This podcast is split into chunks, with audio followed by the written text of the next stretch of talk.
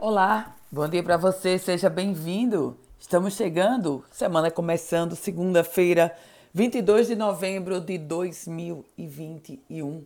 Chegamos com as primeiras do dia e trazendo para vocês um balanço, uma pesquisa do IBGE apontando que um em cada três potiguares teve renda totalmente dependente dos programas federais no ano passado.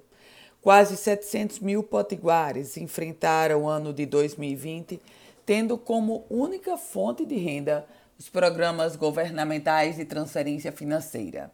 Os dados foram divulgados pelo IBGE com base na Pesquisa Nacional por Amostra de Domicílios, a chamada PNAD contínua. Em 2019, 387 mil pessoas recebiam recursos dos programas federais, como Bolsa Família. Já em 2020, esse número saltou para 693 mil, o índice inflado pelo chamado auxílio emergencial. Falando sobre o Enem, porque o Enem no Rio Grande do Norte registrou uma abstenção de 21,7% no primeiro dia, que foi ontem, domingo. Cerca de 15 mil alunos não compareceram aos locais da prova no estado Potiguar.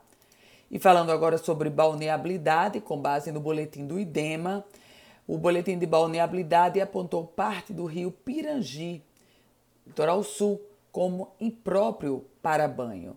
O trecho identificado como impróprio foi a foz do rio Pirangi, localizado em Nísia Floresta. E polícia, na pauta policial, a Receita Federal e a Polícia Federal apreenderam cerca de 265 quilos de cocaína no porto de Natal. As drogas estavam escondidas em carga de mangas e tinham como destino o porto de Rotterdam, na Holanda. É estimado que a apreensão cause um prejuízo de 58 milhões de reais para o narcotráfico.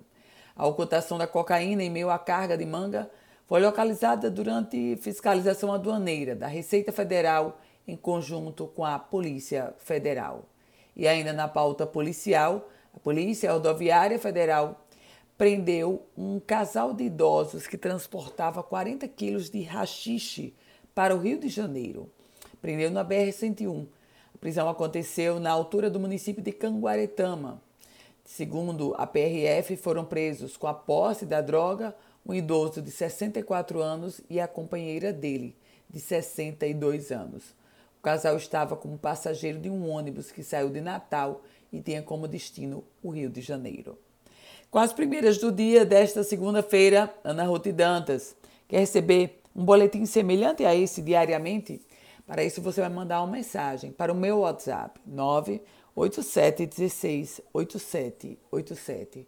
Um ótimo dia para você.